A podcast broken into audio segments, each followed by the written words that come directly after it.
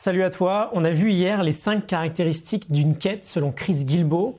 Je te la rappelle très brièvement, une quête a un objectif très précis, elle représente un réel euh, challenge, elle requiert une certaine forme de sacrifice, elle est souvent dirigée vers une sorte de mission et requiert une série d'étapes successives du début à la fin. On avait même vu en petit bonus une sixième, euh, une sixième caractéristique, sans doute la plus importante, elle doit nous faire devenir une meilleure personne. On va parler de l'idée aujourd'hui que Très souvent, le mécontentement dans notre quotidien peut être un excellent déclencheur, euh, une étincelle, un signal en fait, pour se lancer dans une potentielle nouvelle quête sur les mois, sur l'année ou sur les années à venir. Euh, la leçon entre guillemets aujourd'hui, ça va être que le fait de se sentir un peu malheureux dans notre vie peut être un réel signe de nouveau départ. Donc on va avoir quatre types de questions à se poser pour aller regarder ce qui se passe un peu plus à l'intérieur de nous euh, on étudiera ça bien plus en détail dans les jours à venir, bien sûr, mais ça peut être un très bon, on va dire, point de départ de euh, réflexion personnelle. Donc, quatre points. On est toujours avec Chris Guilbeault et son livre The Happiness of Pursuit. Premier point, première question, comment je me sens? Euh, Il nous dit qu'avoir conscience de notre ressenti sur notre situation générale peut être un excellent moyen de déjà prendre la température en fait. Qu'est-ce qui me rend heureux? Qu'est-ce qui me rend triste aujourd'hui? On va avoir conscience de tout ça. Ensuite, deuxième question, qu'est-ce que je veux vraiment? Qu'est-ce que je veux accomplir? On peut faire une petite euh, liste de choses qui nous font un peu rêver, que ce soit accessible ou pas. L'idée, c'est juste d'avoir déjà un peu plus de clarté sur à quoi je veux que mon, futur pardon, ressemble. On l'avait vu il y a quelques semaines avec les 7 habitudes de Stephen Covey. Toutes les choses dans la vie sont créées deux fois. Une première dans la tête, dans l'imaginaire, et une deuxième dans le monde réel, dans le monde physique. Euh, aime bien se définir par exemple une liste de trois projets sur lesquels il pourrait travailler.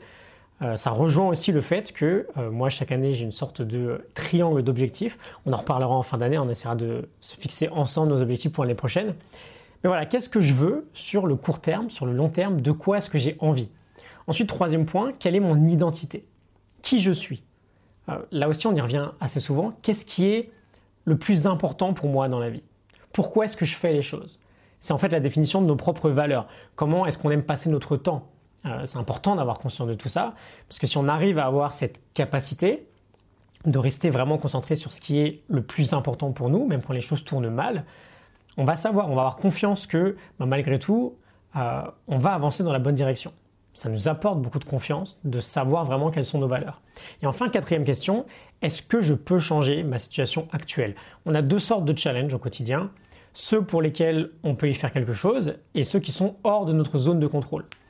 Premièrement, c'est bien de savoir de quel côté du spectre on se situe, où est-ce que notre situation est actuellement. Et deuxièmement, ça nous permet d'agir en fait. Si on peut y faire quelque chose, bah, let's go, euh, plan d'action, on y va, on cherche des solutions et on voit ce qu'on peut faire concrètement dès maintenant pour changer cette situation. Et si on peut rien y faire, parce que parfois bah, il n'y a juste aucune réponse de possible, on peut commencer à faire un travail pour l'accepter. Un peu en mode stoïcisme, j'accepte la situation et je reconstruis à partir de là. On prend la responsabilité de savoir que finalement, c'est à nous de choisir la réponse qui convient le mieux à notre situation actuelle. Euh, on en parle aussi souvent, on a un vrai mythe autour euh, du bonheur, que quelqu'un d'heureux est toujours heureux, et donc par définition, si on n'est pas heureux dans la situation actuelle, on a quelque chose qui cloche en fait. Euh, c'est un vrai mythe et parfois on peut justement utiliser ces moments-là pour en profiter et prendre un nouveau départ. Euh, quoi qu'il en soit, ces quatre points peuvent nous aider à y voir plus clair déjà. Plus de clarté, c'est toujours bien. Et euh, surtout ensuite à faire les premiers pas, peut-être vers une nouvelle direction. Comment je me sens, qu'est-ce que je veux vraiment, qui je suis? Et quelle influence je peux avoir sur ma situation actuelle? J'espère que ça te parle. Je te retrouve demain pour un nouvel épisode. À demain, salut.